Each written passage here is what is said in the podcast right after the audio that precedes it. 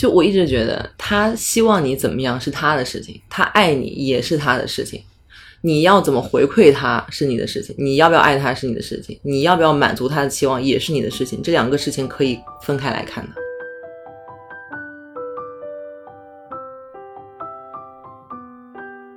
Hello，大家好，欢迎来到囫囵吞，我是小野。我是老欧，我是张姐，我是特一安。是这样，我前两天在小红书上看了一则帖子，帖子上的标题特别吸引我，它就叫做“移民出国，父母怎么办”。他只给了这样一个标题，我就点去看了。他讲了一个故事，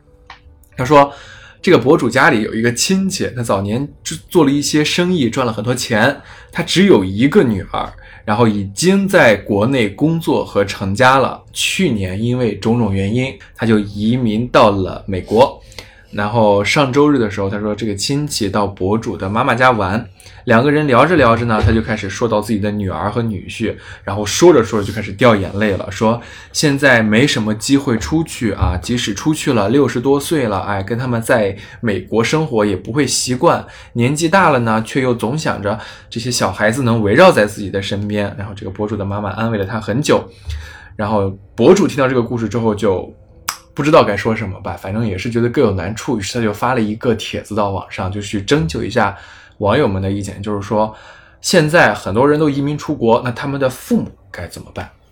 你们听到这个故事之后，第一个反应，就比如说只是看到这个标题，你们的反应是什么？个人选择吧，个人选择，只是没什么好讨论的。那我们今天就在这里是为了，就是不懂他们有什么可以这么纠结的。所以你其实张姐是觉得可以换一个问法，就是你是否可以就是接受接受？对，能否接受就是你出国了，把父母留在这儿？接受。可以安呢？不接受，不接受。老欧，我是有一个前提限制啊，嗯，就我出国之后，我还有没有能力随时想回来就回来？如果我没有这个能力的话，我会审慎的考虑一下。移民哦。就是你只是换了个身份证，对，但是你如果有能力的话，你想回来就回来呀。你相当于是你申请的一个，但是尤其是像现在这种情况，你从国外回我们国内其实是非常困难的，所以就是有风险，就有可能你出去之后很难再回来。这个不是以你主观的，嗯、甚至不是以你的经济能力来决定的。对对。其实我个人，我比较偏向于老欧这个说法。我觉得是要看整体的这个社会环境。我如果，呃，真的能够说，呃，来去自如的话，嗯、我觉得移民过去应该也没有什么。但是你们有没有考虑过，你一旦移民过去之后，并不是说你来回的这个问题，而是你以后就要长久的在那里生活了。就像你住在中国一样啊，你在这儿有工作、有房子、有什么老婆孩子什么的都在中国。那你肯定不会说去趟父母家就很方便，但你住到那边，你所有的一切都重心都在那儿，包括父母，比如说晚年之后可能身体需要你们的照顾的时候，你可能也不会在身边，或者说不能这么频繁的来回的奔波。我觉得这个也是我们需要考虑到整个话题当中去的。首先，我觉得首先我们先规定一下这个定义啊，嗯，我们说的是移民，嗯，不是说天人永隔，嗯，对吧？就算你不移民，你到现在如果这种旅行不自由的话，你跟你父母没有住在一起，你依然很难经常看到他们，嗯，对吧？嗯，我懂。但其实这个我身边有发生过一件非常直接的这样一件事情，就是我的一个关系还很近的亲戚，早在很早之前，零八年的时候就去了美国，然后在美国念完书之后又去了加拿大，然后在那儿定居了。结果就在前两年，他的母亲生病了，嗯，然后在去年的时候，他的母亲不幸离世了。但一直到他母亲从生病到离世，这期间大概有五六年的时间，他女儿一次都没有回来过。之前是因为有了宝宝，嗯，就肯定不方便嘛，带着小朋友。后来就是因为疫情，再后来甚至牵扯到了俄乌战争，还有台海关系。种种因素加到一起，导致他终究是在他母亲临走之前都没能够再回来。所以，我的父亲他在经历过这样一件事情之后，他就特别明确的会反对，呃，我可能会离他很远啊，是更不用说是出国发展了。就所以，我可能并不是说我主观意愿，我在这个客观条件上就已经被卡住了。其实我觉得这个就是，但凡是我们没有在自己的家乡发展的，嗯其实你准备在大城市定居，你回去跟父母相处的时间都是不多可以数得上来的。是，嗯尤其是像现在疫情，很多人都三年都没有回家过年了，这种情况也是有的。但是在父母的这一辈的认知当中，你在其他的大城市工作和你出国，对他们来讲是完全不同的两种方式。嗯，他们会认为你在大城市工作，就是不管是有各种各样的客观原原因，我们暂时分开，但是心理上依然会觉得，比如说一个高铁票、一张机票就能回来。但是你一旦出国，对于他来讲，不不仅仅是距离上的，还有就是，因为父母他不了解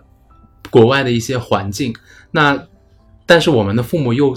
受到各种各样的这种碎片化的不完整的信息的一些荼毒，他会认为，比如说你是否是人安全呀，会会不会涉及到种族歧视啊？然后你过去之后，医疗啊什么之类的，这些都是他们会担心的东西。所以我觉得父母有些时候他担心更多的应该是这种对未知的、对你的担心。其实我上次就提起来父母跟孩子的关系嘛，特别是我们现在很多呃，就是会远离家乡出来工作生活，就好像是父母，比如说生了我跟我弟弟，就好像就长大了之后，前十八年可能放在身边生养，然后之后大家就要。甩出去各奔东西，就好像放了两个定时炸弹在远方，就你要，他会随时担心你的人身安全、心理健康，各种的不如意、如意也好，他们不知道，然后他们会很担心，也也伴随着不知道什么时候可能会来的意外呀、嗯，哎，好伤感。我想到了一个 一个就是楚乔的姑姑的故事，就是我一个朋友，他他的大姑姑。之前是在美国读书学医的嘛，然后当时是在美国已经生活了很多年了。呃，就在他快要立刻要拿到工作签证，基本上算是要在那定居的时候，就在那个节点上，就是我朋友的爷爷去世了，也就是姑姑的爸爸去世了。他们当时全家都在很纠结，说要不要把这个消息告诉他，然后又担心这个大姑姑就比较性情中人嘛，她万一到时候就不太理智的直接回来，可能会破坏掉他在那边的一些安排。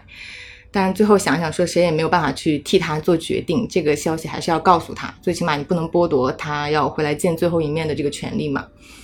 然后他大姑姑知道之后就义无反顾的回来了，然后他的那个工作签证什么的，因此也就泡汤了。就所以就是大家对于这一种放弃跟选择有什么样的感受？我感觉这是人之常情吧。如果是说你瞒着他，可能这就会成为他日后人生当中的一个遗憾。就每当想起来这件事情，他有可能就会自责。但是如果是说你告诉他这个，他做了这个决定，那比如说你的工作签证呀、啥的，他是还有机会的。但是也可能机会比较渺茫，嗯，就是你还是有路的。但是这个件事情就是没有路的，就你错过就错过了。但这个其实从理性上来讲，你回来，他事情也无事无挽回了补，做任何事情也没有什么意义。是的，我觉得这个还是要看他姑姑个人对这件事情的感受，就是他对这两件事情的取舍，他是否会觉得遗憾？嗯，他如果觉得我嗯没回来我遗憾的话，那对这个遗憾对他来说是终生的。嗯所以，我觉得对姑姑我们没有才会选择办法这个想法。去定义他哪个更遗憾。对，对只有他自己去感受，他自己才说了算。所以，我觉得告诉他是应该的，至于怎么做就看他的了。因为其他人，你毕竟你也主宰不了别人的生活嘛，对吧？刚刚，呃，老欧在提呃上一个话题的时候，我突然间想起来，就在今年的十月十一日，我妈发了一张照片，在我们我们家三个人嘛，我爸、我妈还有我妹啊，在我们的群里，我妈说。这个照片的内容是这样的，她说：“孩子七岁前，家是孩子的全部；七到十三岁前，家是孩子的晚上；十三岁到十八岁前，家是孩子的周末；十八岁到二十三岁前，家是孩子的寒暑假；二十三岁以后，家只有春节。我们要珍惜和孩子们在一起的每一天，他们天天长大，会从你的怀抱越走越远，越飞越高。只有此刻，每天还可以朝夕相处。我妈的评论是：真的是这样，为母的我真的是深有体会。嗯就是我觉得这个牵扯到的一个就是你在十八岁或者说二十四岁之前，你对父母的一个依赖，以及你将要离开他们的时候，父母对孩子的依赖。我觉得这种不舍也是我之所以能够体会到，比如说我刚刚看到那个博主里面他的那个母亲，对于自己六十多岁了不想出国，但是呃又希望自己的孩子能够回来陪伴自己，所以我其实是能够理解他这种想法的。因为评论区里有很多人其实是在说，他们觉得这个父母特别的自私，说你又想要孩子在身边，但你又不愿意出去，那孩子就不得已要回来。但如果说孩子在国外明明有很好的生活的话，你把他喊回来，意义又何在呢？对孩子来说，他们的人生不就没有了吗？所以这也是评论区里的呃另外一种看法。我是觉得，如果从纯理性上来说啊，不管是养孩子、生育孩子，还是我们小时候对家庭的依赖，它都是一种呃风险平衡。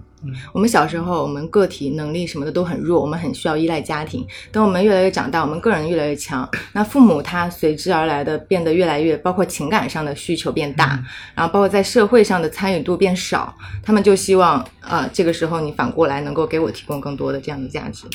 就从最理想、理最理性的层面上来说，所以如果说我们现在你说我就是要用独立的那一套想法来要求父母，是不太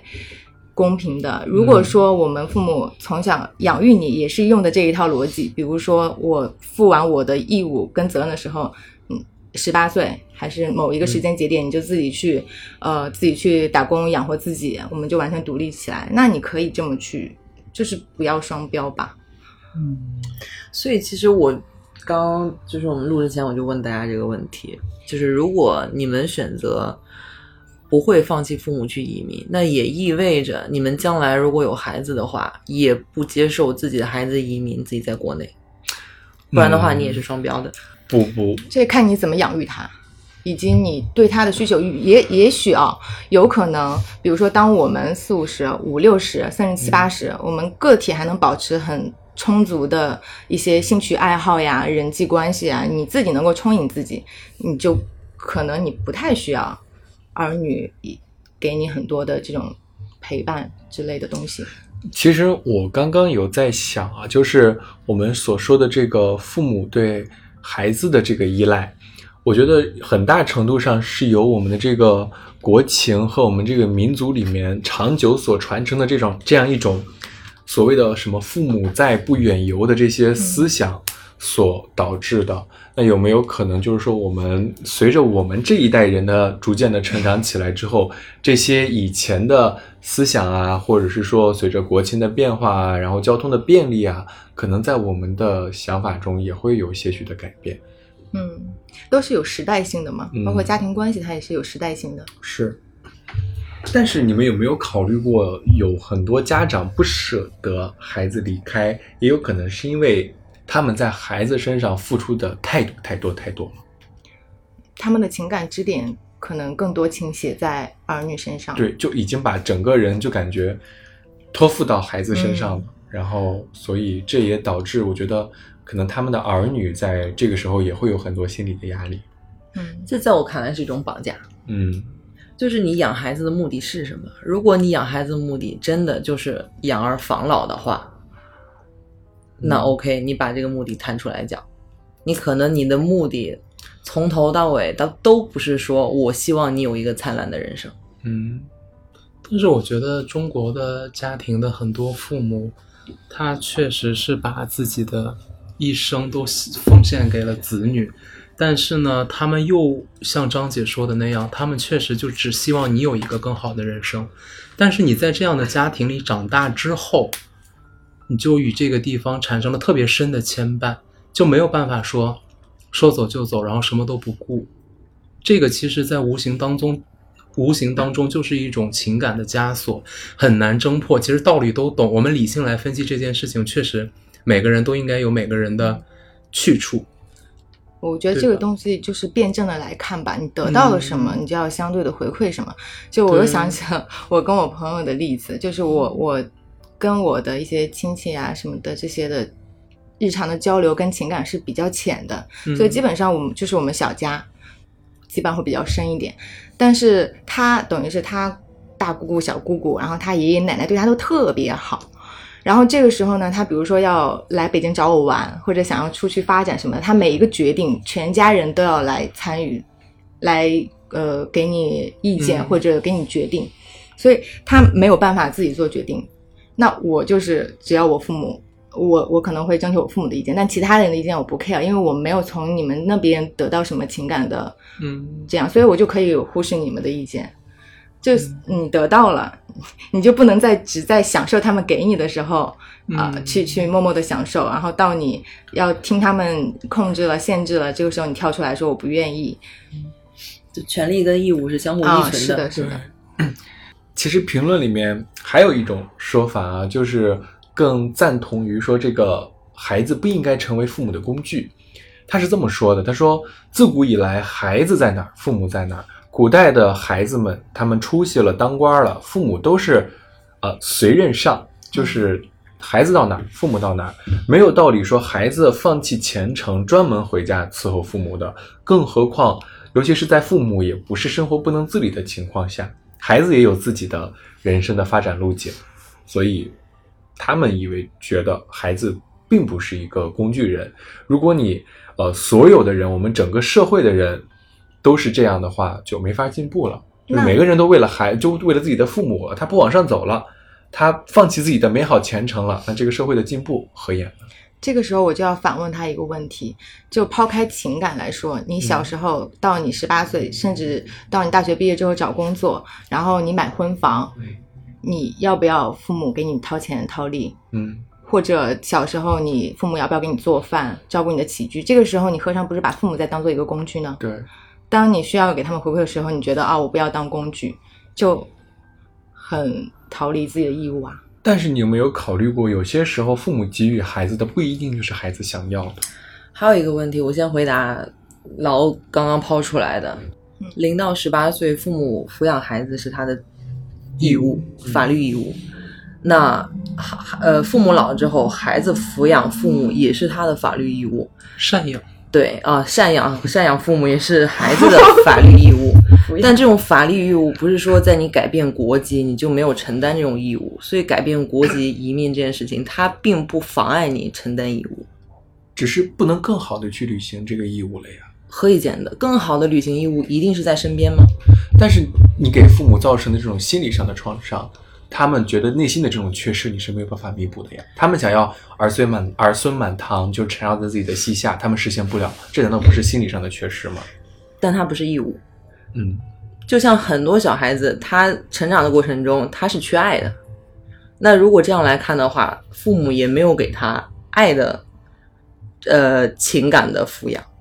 对不对？其实情感的方面其实是很难把控的。对，我知道，其实不光是情感，就像我刚刚有在呃跟老欧讲的那句话，就是呃，父母给予孩子的不一定就是孩子们想要的，因为有些时候在孩子们他没有这种自主的决定权、决策权的时候，他们很多东西都是被迫强加到，只是父母觉得他自己付出了很多，那这个时候其实就会对孩子造成一种我是在还债的这样一个心理，就是说。父母把我养这么大，我觉得我欠他们的，所以我才要这样做，所以我才要为了他们放弃我的前程。我觉得这其实是一个特别不好的一种，就冤冤相报何时了对了？对对对对，冤冤相报何时了，就大概就这么个意思。嗯，我觉得就是牛逼倒的父母 就自己去建立情感链接，让孩子心甘情愿的就想陪在你身边，你也给足他们情绪价值，对吧？我待在你身边就是安心，然后能够抚慰我所有的心灵创伤，那为什么不不待在你身边呢？我觉得我这爸妈就是相应的做到 了。对吧？就是一个优秀的父母嘛，你不能要求孩子优秀，你自己也要优秀。这个可能也跟有一些现实有关系。就比如说像我们那边，不是我们那边吧，很多小城市它是留不住年轻人的，年轻人是一定要外流的。这个你如果是说在家里待着，你可能确实是陪一直陪着父母，但是呢，你又没有办法给父母更好的生活条件。对，但是如果是说，比如说我们的小城市发展都很好，其实谁不愿意天天跟家里人在一起呢？你知道，其实特怡安说的这一点，其实就特别击中我前一段时间一直在想的一个问题，就是当我看到我身边的这些和我一同长大的哥哥姐姐，他们在呃，比如说大学毕了业之后，研究生毕了业之后，他们都会回到我们那个嗯小城里去，然后他们就会陪在我的姥姥姥爷啊、我的奶奶啊或他们的父母身边。每当他们家庭聚会的时候，大家都聚在一起的时候，我就开始想，我说这种时候我不在，我自己会觉得非常的遗憾。嗯，我觉得这就做到了像老欧刚刚所说的这个优秀的父母，对优秀的父母，他们会给孩子建立这种情感的链接。呃，这也导致你知道吗？其实我在高中的时候，我特别就是从小吧，就特别想去大城市看看，特别想去北京、上海。但是我当时啊，我就不忍心，我说：“哎呀，我走了，我爸妈可咋办呀？”嗯所以我就一直在逼他们生二胎。啊，我是觉得我不在的时候，呃，当然也是他们自己想要啊，嗯。不是说我真的我逼他们生，他们就生了，他们自己也其实一直想要一个二胎。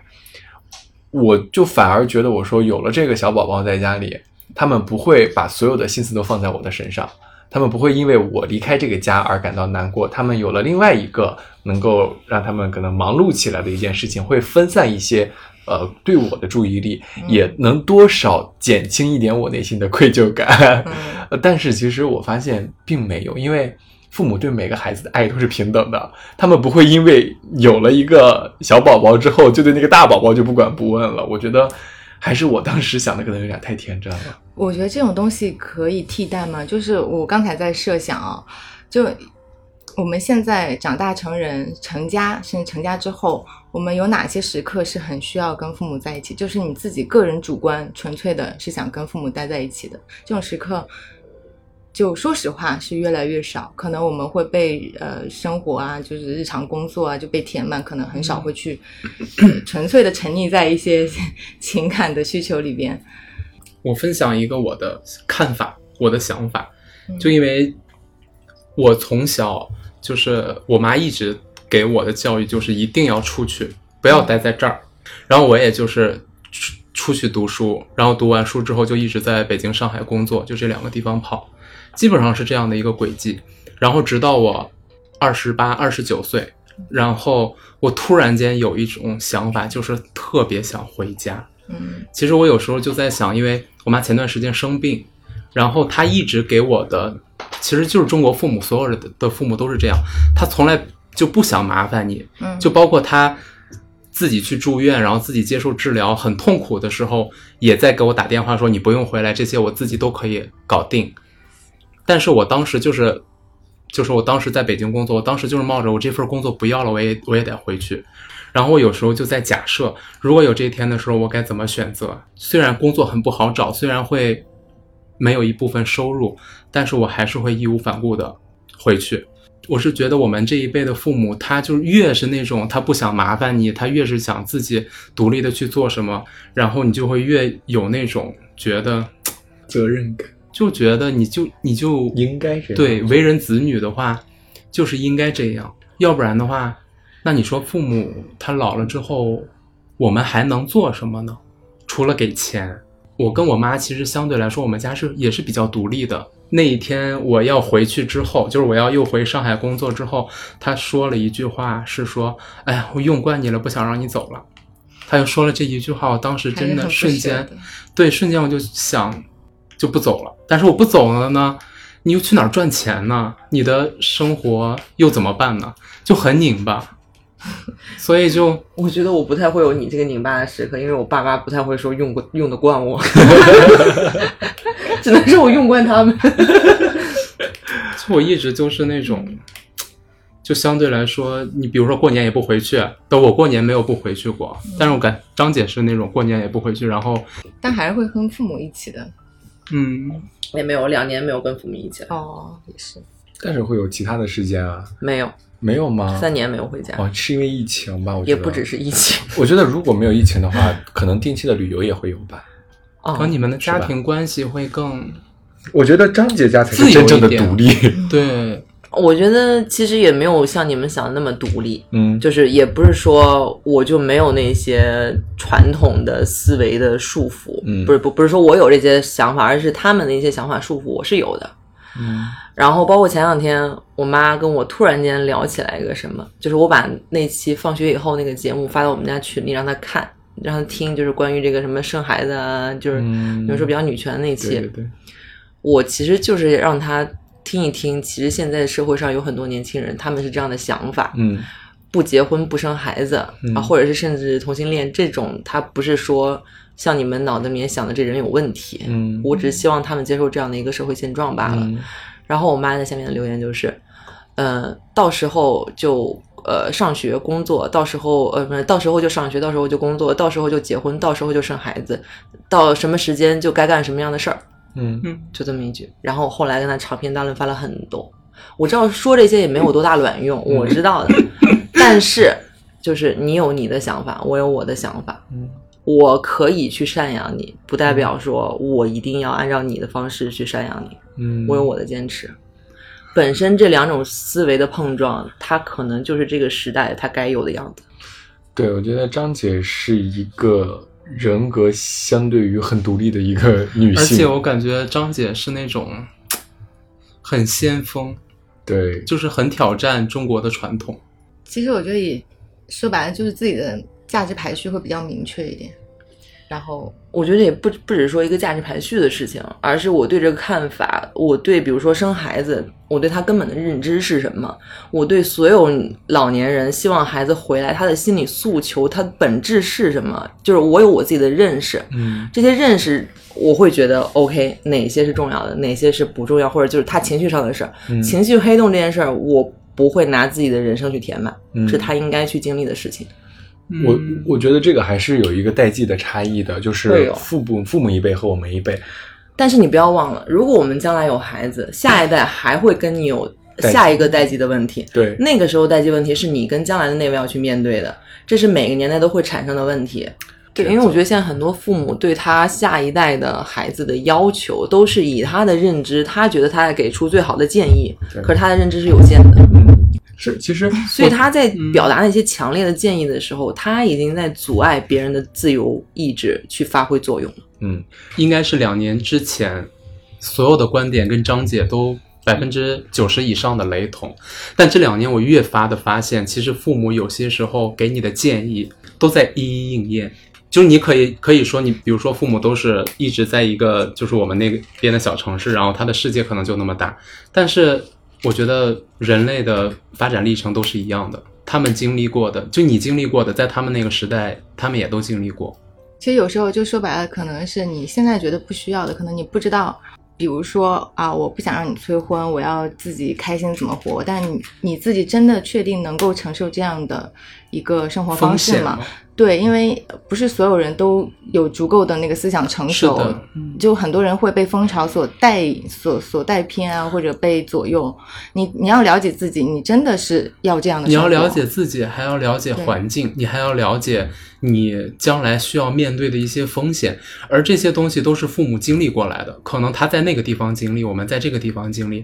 但是我们总要这样经历。所以他有些时候，我包括我最近老跟小野说的，就是他会觉得他爸给了他很多建议，让他这样那。然后以前我会跟他一样，我就很反叛，就觉得你凭什么来干涉我的人生？我有我的人生之类的。但是我越来越发现，我最近就在跟小野说，我说你父亲给你的建议，包括让你入党、让你考研、让你考英语，都非常正确。就他强干涉了你的人生，但是这但我这并不是一个让你走偏的，反而是一个你更保险的一条路。但在我看来，就是你在肯定小野的父亲这三条建议，但以我的观点的话，我只肯定英语，其他两条我都不肯定。所以你看，每个人的精力是有限的。你就算是，就好像你说啊，我们上一代人经历的，就是可能时代不一样，可能他见识少，但可是他还经历了那么多。是的，每个人都经历了这么多年，可是这么多年他产生的信息是不一样的，所以每个人的经历都是非常有限，跟非常不一样的。就像是我们刚刚那个张姐说的，父母那代人他并不在乎什么是爱情，嗯你是不是什么忠义啊，或者是你能托付一生的人，他们不在乎这些。尤其是你再往老一辈说，那个年代，他们甚至结婚之前连彼此的面都没有见过。嗯，呃，只要你确认对方不瘸不聋不瞎啊，身体基础基础条件没什么问题啊，两个人可能嗯自行车一驮过来就在一起，然后一过就是一辈子。所以在他们看来，哪怕你没有建立这个感情，你总能够培养出来。你到老了，你还是分不开，你还是需要这样一个伴儿。但是这个观点其实放到父母那一代已经就不合适了。其实合适的。父母的那一代会认为说，你跟一个人，呃，一定要谈恋爱啊，怎么怎么样，两个人相爱走到一起。其实哦，没有那么多相爱，你再过几年就是风险利益体，对，风险共摊，利益绑定，就是这样的关系。你再爱一个人，你跟他相处几年也是左手摸右手，人性就是如此，并没有说我俩轰轰烈烈的爱了一辈子。我觉得这种太少数了，大部分人包括我现在认同的一个观点啊，我先说完。我现在认同的一个观点就是，跟谁结婚不重要，反正最终都是要走同样的一条路。你先来，我先来。我可以说是从头到尾不认同，你先说吧。我先说哈，我想举的一个例子就是说，并不是说，呃，两个不相爱的人也可以在一起，就是说，这有一个最基础的问题，就是起码这两个人不能恨。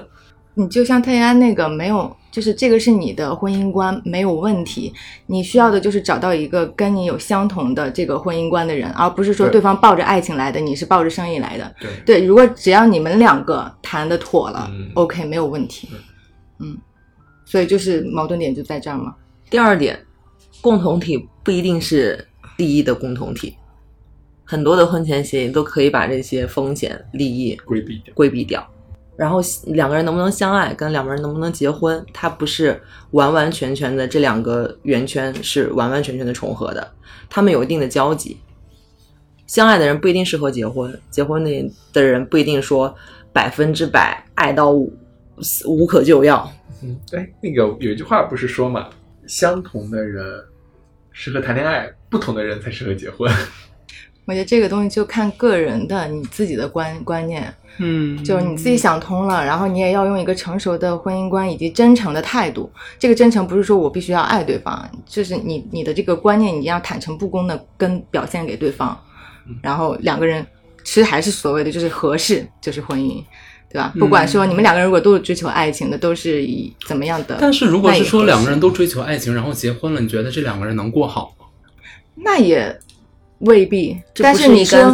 但是你说，如果都是寻求稳定、寻求风险的平摊的话，那谁知道你有没有风险？你没有办法保证你之后的一辈子不出现任何的风险。但是我可能是我自己个人成长环境，就是我没有见过一对夫妻是恩爱的。我真的在我的所有的周围，我没有见过说一对夫妻是真的就是很恩爱的，然后走在了一起，因为爱情结了婚，然后又吃又生又有爱情的结晶，然后这样，我没有见过这样的家庭。你知道，断的爸妈就是，然后到现在从来不吵架。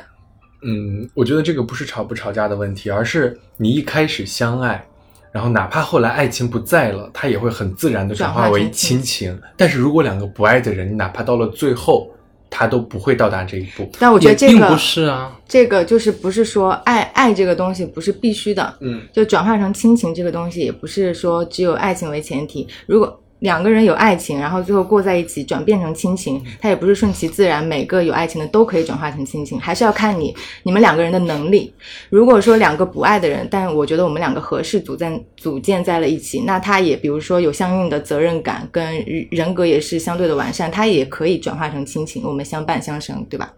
就所以所以还是要看两个人的能力以及他的道德跟人品。我的观点是，爱情甚至不需要转换为亲情，嗯。嗯，是就就算这两个因为爱情结婚了，他也不是说一定要转化为亲情的，他可以有很多种不同形式的感情作为他们俩的感情依托的存在。我觉得说说了这么多，就是关于父母对我们的要求，其实我觉得呃不包括有一些父母真的是比较自私，但我觉得包括我自己个人的经验还是什么的，就还是相对可能他们所有的冲突都是在。于他们表达爱的方式，我们可能不接受，而没有去质疑过他们爱这个本身。就我记得当时高考的时候，高考完之后我在等成绩嘛，然后我记得我妈跟我说了一句话，我印象特别深刻。就我们两个在那里蹲在那个院子里，嗯在那洗菜，然后他就跟我他就在那里跟我念叨说：“哎呀，你要考个什么呀？你要考上什么东西就好啦，考呀，你能不能考上呀，或怎么样的？”他就自己在那念叨了半天，然后最后突然来了一句：“哎呀，其实考不考上都无所谓，你健康快乐就行。”嗯，其实很多父母他的最重要的标准也无非就是这样，他的要求很简单，但只是说他希望你更好、更好、更好、更好，才会有那么多的冲突。是的，就我一直觉得，他希望你怎么样是他的事情，他爱你也是他的事情。你要怎么回馈他是你的事情，你要不要爱他是你的事情，你要不要满足他的期望也是你的事情。这两个事情可以分开来看的。嗯，是的，你知道我们今天讨论的这个点哦，让我突然间想到，我在上星期二的时候和我一个关系特别好的女生在聊一件事情。她说：“人这一辈子难道一定要做什么大事儿吗？你死的时候什么都带不走。有很多人想要留名青史，为的是被世人铭记。但是我们铭记了什么呢？我们会时时刻刻想着秦皇汉武吗？我们最关注的难道不是我自己吗？然后我是这么跟他说的，我说我这辈子为了做什么，并不是为了我自己，而是我觉得我是为了我的呃父母啊，尤其是虽然说我爸呃在我身上可能强加了很多他个人的祈愿，呃，那我还有我妈呀。他说，那你问过你妈的想法吗？我说我没有问，但是我妈妈是一直在向我传递一个信息，就是你是我的骄傲。嗯我妈妈是其实是一个比较容易直给的人，她就说，呃，你已经做得很好了，就是她觉得她觉得我从小到大一直都是一个给她在长脸。然后我朋友回复我说：“你是假孝顺，你真虚伪。那我觉得这个东西啊，不能说是，就其实你还是在为你自己而活。”嗯，你需要呃父母的这个支点，嗯，就你需要他，我我作为他们的骄傲的存在，嗯。就所以你还是基于你自己。嗯。就是我们刚刚都在聊父母跟子女之间的羁绊，但其实像这种深层的或者亲密关系的羁绊，还包括了就朋友，朋友或者爱人，这种其实就是比如说，如果你觉得父母跟你是有一个生养之恩的，你觉得这个东西你是切不断、斩不断的，那我们抛开父母，我们去聊聊你和你可能比较亲近的朋友、你的爱人之间，因为种种原因所产生的这些纠葛也好、联系也好，在当你需要因为某件事情去做权衡的时候，你会不会选择放弃它？就是最明显的一个例子，就前两天我们看的那个《再见爱人》嘛，它里边就是那对老夫妻，就是男方为了就是真的是在女方生病的时候倾其所有的为她治病，然后又卧床，就是呃照顾了一年。但是就是这个病好了之后，女方并没有很爱惜，就可能在男方看来啊，他并没有很爱惜这个身体，然后男方就觉得我不想再跟你一起去面临那样的事情了。你如果改不掉这个习惯，做不到你真的爱护自己的身体的话，我们就分开。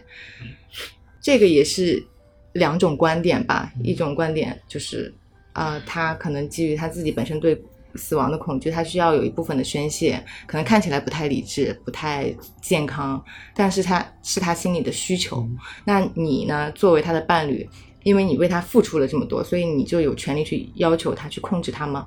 嗯，我知道另外一个观点，另外一个观点就是男方的观点，就我觉得哦我为、我为你的身体，我们这是我们两个一起去从呃那个鬼门关抢回来的东西，那你自己为什么要这么不珍惜？他觉得就是这个也是我跟你一起抢回来的，你不能完全忽视我的辛苦跟付出。我个人的理解啊，这个男的还是有一种心不甘情不愿的感觉，就是因为爱而心不甘情不愿。我觉得如果我就是心甘情愿的把我这些东西给给到你之后，嗯你该干嘛干嘛，那是你的事情。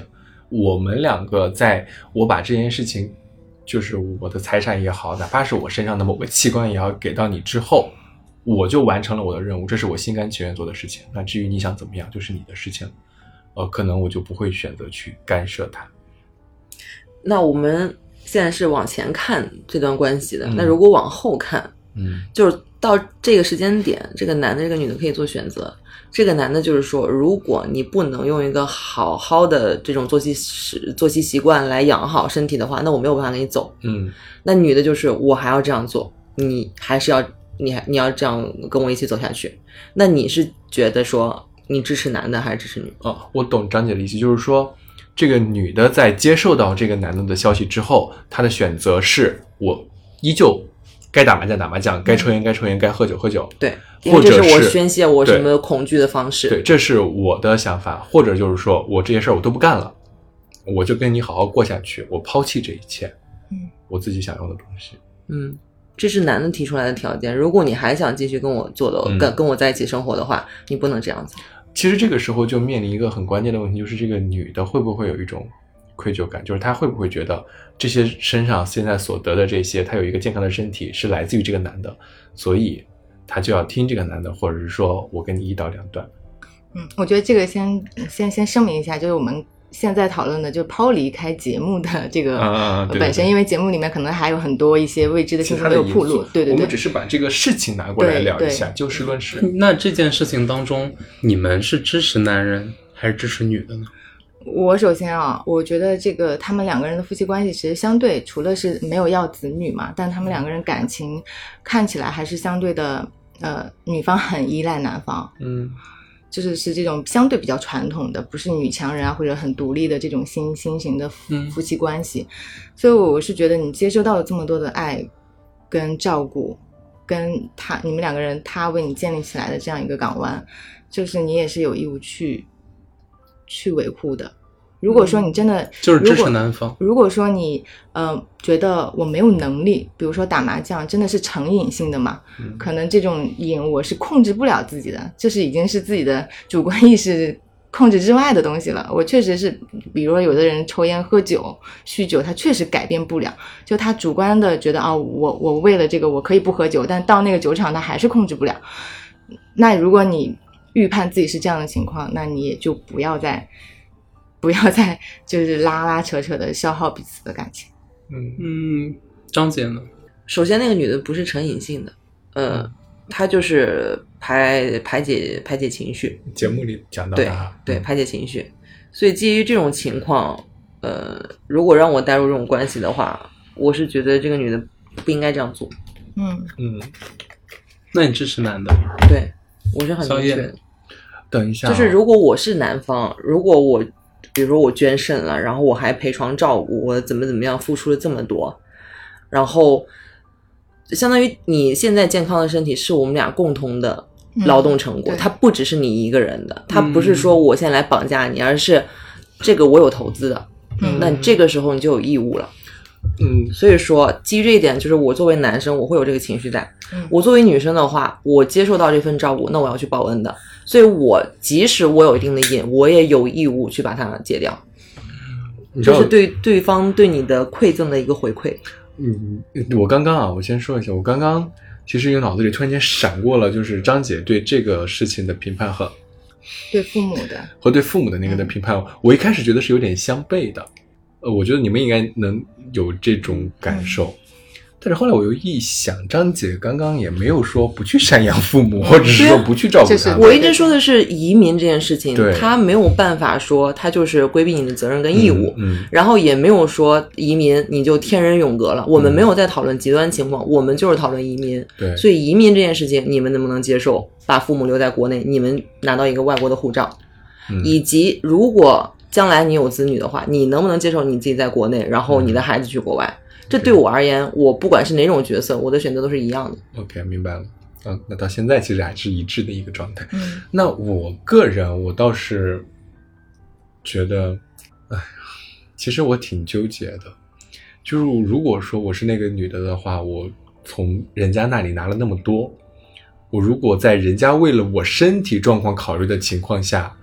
哦，我依然选择为了我个人的，可能往大了说理想和追求，有答案了，就是支持男的。对和人家切断的话，我觉得我有点不负责任。嗯但是我又有点觉得，你这个男的吧，你不应该因为你你给到了他这些东西，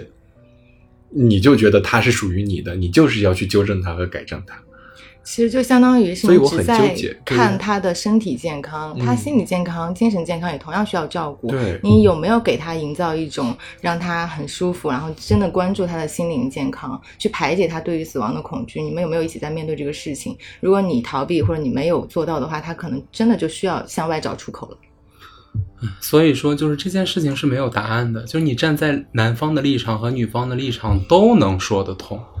所以这就说明什么？就是家庭就没有办法理性的去看待。没有，这是你的观点。在我看来，这个观点，我站在男方里，女男方跟女方，我都可以说得通。关于心理健康这件事情，你不能变成一个你做很多选择的一个借口。这个其实也是挺正确的。就比如说我们学校里曾经之前我舍友发生过的那件，他在和别人恋爱的过程当中去聊骚别的女生，他把这件事情直接归咎到了我有双重情感障碍上，哦对吧？其实我觉得这一点就是和张姐刚刚说的那个挺像的。你不能把这些过错或者是说你的个人的行为意志想法全部强加到我是为了我的思想健康，嗯我为了这些去考虑。因为没有办法，没有任何人能为别人的情绪、精神健康全部买单，跟全都使上力。就算我用尽全力去尝试、去帮助，不代表你能痊愈。嗯那你如还是我我已经用尽全力在去帮助你的情况下，你还是不能痊愈，你还是要去做一些伤害自己的事情的话，那我就可以要求你要么选择跟我在一起好好过，嗯一定要戒掉这个瘾，哪怕你去那种什么互助会啊之类的，要不然的话，那我们就切断就好了。嗯所以我这是我已经为你做那么多了，然后就像就相当于我们一起做一个项目一样的，我履行我的义务，你履行你的义务。对我来讲，我的难处就是照顾你，跟捐肾或者是什么其他经济上的这些支撑啊，或者什么物质上的条件。但是对于你而言，那情绪的问题，你可能要想办法去克服一下。嗯这个东西我还是归咎于能力的问题。你有能力吗？你有能力就是把自己拉回理智的这个状态去做正确所谓正确的事情嘛？但很多人他真的就是包括一些心理疾病、精神疾病，他就是做不到。你你你你强压着他去做正确的事情，他总有一天会爆发的。这个时候，这个后果由谁来承担？他自己承担不了。就我们只是抛开这个来说一些极端的假设，他什么样的情况？就如果他能力足够保持理智，我去控制自己，我去做我应该做的事情，那没有问题。呃，做应该做的事情，不仅仅表现为我要戒烟、戒酒、戒麻将，嗯还有很多，你自我精神求助，它也是一部分，就自律的一部分。嗯，当你觉得你有苗头的时候，你去求助于心理医生，你找各种各样的办法来宣泄这个情绪，或者理清楚自己的纠结点的到底在哪儿，这是别人帮不了你的事情。嗯，是。所以，其实我们今天说了这么多，呃，包括是移民，呃，和父母的关系也好，或者是说因为这个身体健康和这个夫妻之间的感情也好，我们看似其实是在说一个理，但是有一句话，有一个词儿嘛，情理，嗯都是要先讲情，再讲理。呃，有很多事情，我们今天讨论的所有的事情，说白了，其实就是当事人只要他觉得问心无愧就可以了。就是我觉得讲情讲理没有一个先后顺序，嗯，但重要的是在于，当我讲情的时候，OK，大家都讲情；当我讲理的时候，你不要跟我讲情。嗯，要有自觉性在的。好吧，那是我不自觉了，我们这期的节目就不自觉的结束吧，我们下期再见，拜拜，拜拜拜。笑死。